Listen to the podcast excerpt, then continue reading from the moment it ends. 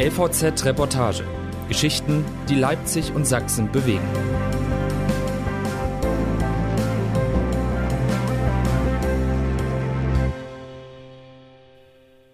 Die Rente ist sicher? Lisa Höhne stellt die Glaubensfrage. Themen zur Bundestagswahl. Immer mehr zweifeln am finanziell gesicherten Ruhestand. Die Politik macht einen Bogen um das heikle Thema Rentenreform. Droht vielen bald die Altersarmut? Ein Report von Heik Latschinian und Thomas Kube. Lisa Höhne, 81, wohnt im Wortsinne hinter den Bergen. In ihrem von Feldern umgebenen Häuschen kann sie die Hoburger Schweiz sehen. Dumm nur, nach dem nächsten Supermarkt hält sie vergeblich Ausschau. Den gibt es erst in Wurzen. Und bis dahin sind es über fünf Kilometer. Ach, was braucht eine einzelne alte Frau schon noch? Bekannte nehmen mich freundlicherweise im Auto mit. Alle zwei Wochen geht es zu Aldi. Hauptsache im Dorf gibt es noch einen Postkasten. Zudem muss sie viel öfter. Sie schreibt, schreibt, schreibt. Brieffreundinnen habe sie in der halben Welt, wie sie sagt. In Leipzig, Grimma, Sömmerda. Die Zeilen an ihre Lieben gehen ihr leicht von der Hand. Das Problem ist allein der Weg zum Kasten. Das Laufen fällt ihr schwer. Sie ist auf Gehbänkchen und Rollator angewiesen. Dreimal wurde sie an der Hüfte operiert. Bislang hätten die Freundinnen ihre Karten immer pünktlich in den Händen gehalten. Umgekehrt könne man das nicht immer sagen. Letztens habe sie die Weihnachtspost erst kurz vor Ostern erhalten. Machen Sie bloß keinen Hermann drum, winkt Lisa Höhne ab. Es sei doch schön, dass die Post überhaupt angekommen ist. Und das Haltbarkeitsdatum der Schokolade, die dem größeren Brief beigelegt war, sei auch noch nicht abgelaufen gewesen. Das Glas ist für die Lossertalerin halb voll statt halb leer. So auch bei der Rente. Ich könnte auch jammern, aber ich tue es nicht. 850 Euro kriege ich. Dazu die Witwenrente. Ich komme hin. Die Rente ist sicher? Mit Blick auf die Zukunft kommt die Seniorin allerdings doch ins Grübeln. Es ist eine Frage, bei der immer mehr Bundesbürger vom Glauben fallen. Nach verschiedenen Umfragen zweifeln vier von fünf Befragten an gesicherten Rentenbezügen. Dabei hängt dieser Satz des früheren Bundesarbeitsministers Norbert Blüm der Politik nach wie ein Mantra. Obwohl die meisten ahnen, dass das Rentenmodell auf tönernen Füßen steht, traut sich keiner in der Politik an einen grundlegenden Umbau. Aus gutem Grund. Sobald beispielsweise die Forderung nach einem höheren Renteneintrittsalter die Runde macht, bricht verlässlich der Sturm der Entrüstung los. Zuletzt beeilte sich Bundeswirtschaftsminister Peter Altmaier, CDU, sein eigenes Beratergremium zurückzupfeifen. Der Ministeriumsbeirat hatte längeres Arbeiten bis 68 dringend empfohlen, um schockartige Finanzierungsprobleme in der Rentenversicherung ab 2025 zu verhindern. Altmaier kassierte eilig die Pläne, ehe ein Flächenbrand im Wahlkampf daraus entstand. Lisa Höhne musste ein Leben lang hart ran. Die gelernte Verkäuferin arbeitete bei der Handelsorganisation HO.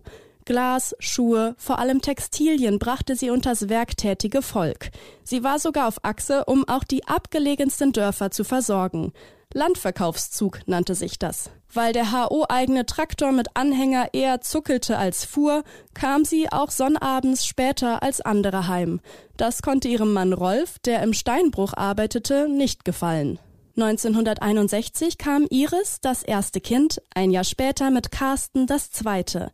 Jeweils acht Wochen nach der Geburt ging Lisa Höhne wieder rabotten, fortan aber nur noch halbtags. Sie kümmerte sich um Haushalt sowie Familie und versorgte das Viehzeug. Ein Knochenjob.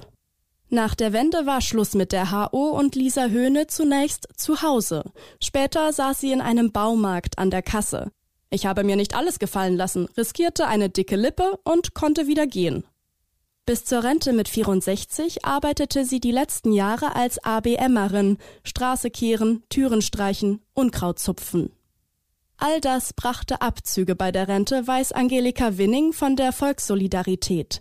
Die 64-Jährige leitet die Grimma Seniorenbegegnungsstätte am Pulverturm. Der Name ist Programm, spiegelt er doch die zum Teil explosive Lebenssituation einiger Senioren wider. Die Rentner, die in der DDR gearbeitet haben, konnten von den Westgehältern nur träumen. So Winning. Wer dann noch halbtags ging oder sich hat scheiden lassen, stehe im Alter mit wenig da. Die Sorge, im Alter von einer schmalen Rente leben zu müssen, treibt zunehmend auch Jüngere um. So ergab eine INSA-Umfrage im Auftrag der LVZ, dass für rund die Hälfte der 30 bis 49-Jährigen die Bekämpfung der Altersarmut und die Gewährleistung einer sicheren Rente ein wichtiges Thema der Bundestagswahl ist. Bei den 50 bis 59-Jährigen ist es mit fast 70 Prozent sogar das wichtigste politische Thema schlechthin. Gemessen daran sind die politischen Konzepte für die Rente von morgen in den Wahlprogrammen eher vage. Vor allem die Reizfrage, wie künftig die klamme Rentenkasse gespeist werden soll, bleibt ausgespart. Dabei ist schon heute der Zuschuss von 100 Milliarden Euro der größte Einzelposten im Bundeshaushalt. 80 Jahre seien ihre Schäfchen im Schnitt, sagt Angelika Winning. Über Geld werde untereinander nie gesprochen. Und doch wisse sie von Härtefällen. Eine Seniorin, die auf Hilfe angewiesen ist, bekommt trotz Einsprüchen keine Pflegestufe. Also muss sie 1500 Euro monatlich aus der eigenen Tasche bezahlen. Wer keine Witwenrente bekomme, sei schlecht dran. Ich kannte Frauen, die waren zu stolz, auf ihre alten Tage noch staatliche Zuschüsse zu beantragen. In DDR-Zeiten hätten sie auch nie gebettelt, zitiert Leiterin Winning die Betroffenen. Sie räumt mit einem ihrer Meinung nach weit verbreiteten Vorurteil auf. Viele jüngere Leute glauben, dass die Alten übermäßig Geld haben. Das aber stimmt so nicht. Ich weiß, dass manche Senioren für ihre Beerdigung sparen. Sie wollen nicht, dass ihre Kinder dafür zahlen müssen. Ähnlich verhalte es sich bei einer möglichen Einweisung ins Heim. Lisa Höhne will nicht ins Heim. Er möchte sie gleich zum lieben Herrgott, sagt sie und zeigt gen Himmel. Sie ist ganz allein auf Erden. Sie, die nie wusste, wer ihr Vater war und als Kind die meiste Zeit bei ihren Großeltern zubrachte. Meine Mutter Charlotte war Magd beim Großbauern und von früh bis abends im Stall. Ein Leben reich an Schicksalsschlägen. Ihr Sohn verunglückte mit 23 Jahren tödlich, die Tochter erlag den Folgen einer schweren Diabetes ebenfalls viel zu früh. Ihr Rolf starb 2001. Zuletzt verließ sie noch der Hund. Geblieben sind ihr nur noch die Hühner. Traurig sei sie nicht, sagt sie. Die Dinge nimmt sie, wie sie eben sind.